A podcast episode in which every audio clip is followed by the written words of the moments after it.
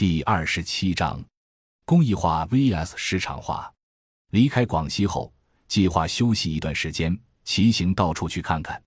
在刚刚开始骑行的第一个星期，当时中心的负责人白亚丽就给我打电话，说中心在常州的一个小镇跟当地政府合作，做合作社、社区文化、青年人培养等乡村建设的工作，问我有没有回去工作的意向。当时自己想了想，正好也闲着，先过去看看吧。二零一零年前后。因为食品安全问题越来越受到关注，以小毛驴市民农园为代表的 CSA 社区支持农业农场开始火遍全国。除了可以解决食品安全问题之外，更多人把它当成一个商机。当地政府也因此投入巨资建立了大水牛农场，主要是小毛驴团队执行。同时，对试验区的社区工作的投入也很大，每年二百万元，主要由中心的团队在执行。加上自认为有先进的工作方法和完美的思路，还有一批志同道合的伙伴，想想都激动。二零一二年三月，我到了嘉泽的试验区，可是到了之后，因为前期大家对财务、行政等细节问题的忽视，导致前三个月我几乎都在梳理以前的账目，理顺工作流程。等到整理的差不多的时候，第一笔拨款花完了，又得向政府申请拨款了。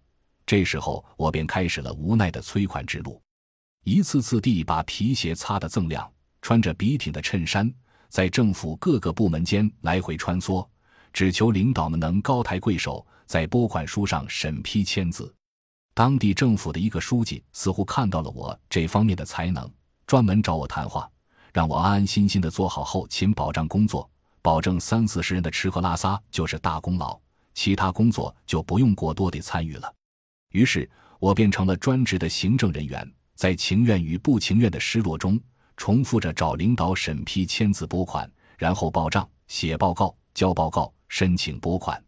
在我想离开的时候，当地领导又与我沟通，因为大水牛农场的负责人离开，需要有人去协助，要把我调到农场工作。当时为了想证明自己，我就答应过去工作了。约定的试用期是一个月。到了农场之后。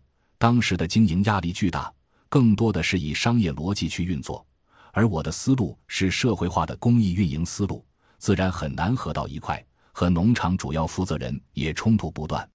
尽管我当时很努力也很用心，但最后还是以我的退出而告终。